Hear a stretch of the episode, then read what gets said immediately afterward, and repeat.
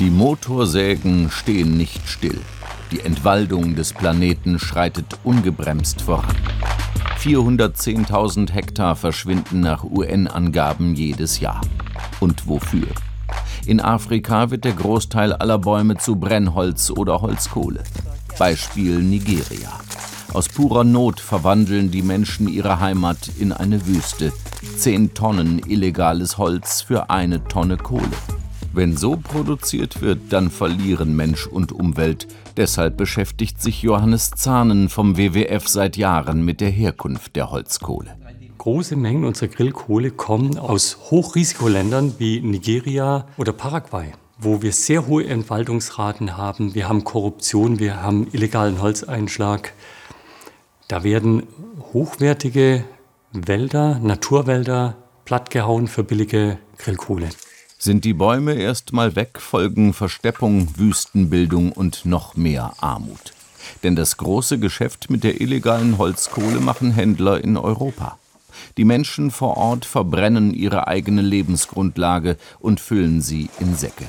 Der Handel floriert trotzdem, denn die Herkunft der Kohle interessiert kaum jemanden. Ihn schon. Volker Haag vom Holzforschungslabor beim Thünen-Institut hat eine Methode, mit der sich erkennen lässt, aus welchem Holz die Kohle hergestellt wurde. Man spricht auch vom anatomischen Fingerabdruck und genauso wie der genetische Fingerabdruck äh, bietet die Holzanatomie, also die Holzstruktur, die Möglichkeit, über die strukturellen Merkmale die Holzart oder die Gattung äh, abzuleiten. Bei Holz ist es vergleichsweise einfach herauszufinden, um welche Art es sich handelt. Wenn es verkohlt ist, steigt der Aufwand. Volker Haag muss mit einem speziellen Auflichtmikroskop 3D-Scans der Kohlestruktur erstellen. Diese kann er dann mit den Holzstrukturproben aus der Datenbank des Instituts vergleichen. Ergebnis 40 Prozent der 2018 untersuchten Grillkohlen stammten aus den Truppen. Tendenz unverändert. Johannes Zahnen lässt weiterhin Proben analysieren und wertet die Importstatistiken aus. Die Tropen allein sind gar nicht das Problem, sondern riesige Mengen kommen auch aus Osteuropa. Wir haben die letzten Urwälder dort in den Karpaten und auch da wird illegal Holz eingeschlagen. Auch da gibt es äh, Korruption und mafiöse Strukturen. Auf den Holzkohlesäcken steht meist nur aus europäischen Wäldern. Dass dahinter, wie in diesem ukrainischen Nationalpark, oft Raubbau steckt, ahnt kaum jemand. Und hier stößt die Wissenschaft an ihre Grenzen. Zwar lässt sich die Baumart bestimmen, aber ob die Buchenkohle aus Deutschland oder der Ukraine stammt, kann niemand sagen.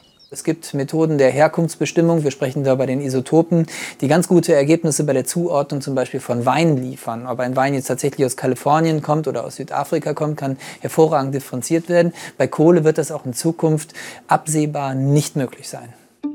Der WWF fordert deshalb eine Deklarationspflicht für Kohle. Auf jedem Sack soll künftig stehen, welches Holz verarbeitet wurde und woher es stammt. Zudem soll das Produkt Holzkohle auf die europäische Holzhandelsliste.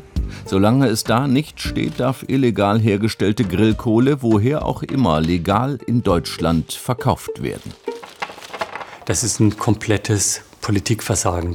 Also es gibt kein Gesetz, keine Verordnung, kein Zoll, keine Polizei. Niemand schaut sich dieses Produkt an, egal wie illegal es ist. Das ist ein unhaltbarer Zustand.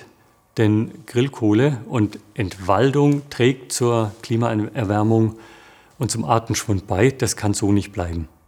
Einer, der der Holzkohlebranche seit Jahren auf die Finger und in die Bücher schaut, ist Pierre-Olivier Vatrin von der Earthworm Foundation. Der Holzkohleexperte ist zur Kontrolle bei DHG, einem der großen Importeure. Euh, Seit Jahren arbeiten wir daran, mehr Transparenz in diesen Markt zu bringen. Wir wollen konkrete Lösungen finden, um den Planeten und die Menschheit zu schützen. Euh, und das geht auch mit dem Import aus Afrika, meint zumindest DHG-Geschäftsführer Werner Berg. Er ist überzeugt, seine Kohle aus Namibia ist wesentlich nachhaltiger als so manche aus der Ukraine. Namibia ist ein, ein, ein Land äh, mit ca. 80 Millionen Hektar Landfläche und davon sind mehr als 30 Millionen Hektar, Millionen Hektar verbuscht. 30 Millionen Hektar ist annähernd Italien.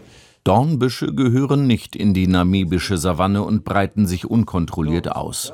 So werden sie beispielsweise für Leoparden oder Elefanten zum Problem. Sie zu verkohlen hilft so den Wildtieren, aber auch den Menschen, denn die komplette Produktion findet in Namibia statt. Und wir haben die Möglichkeit, mit unserer Abfüllung den Frauen auch eine, eine Arbeitsstelle zur Verfügung zu stellen. Die können Geld verdienen, sie bekommen eine gewisse Unabhängigkeit dadurch sind sehr stolz darauf, machen einen super tollen Job. Es ist also möglich, Holzkohle umweltgerecht und sozial verträglich zu produzieren. Nachhaltige Holzkohle bedeutet keine Entwaldung und keine Ausbeutung. Und was das angeht, ist das Namibia-Projekt wirklich außergewöhnlich. Und genau das soll der Kunde auf den ersten Blick erkennen können. Vatrin hat deshalb eine Internetdatenbank entwickelt, die dem Kunden bei der Kaufentscheidung helfen soll. Nur den Namen eintippen und schon wird klar, ob die Holzkohle nachhaltig ist. Denn eins ist sicher, wenn sie erstmal glüht, ist es dafür zu spät. Dann ist vielleicht noch das, was auf dem Grill liegt, ein Problem oder der, der davor steht.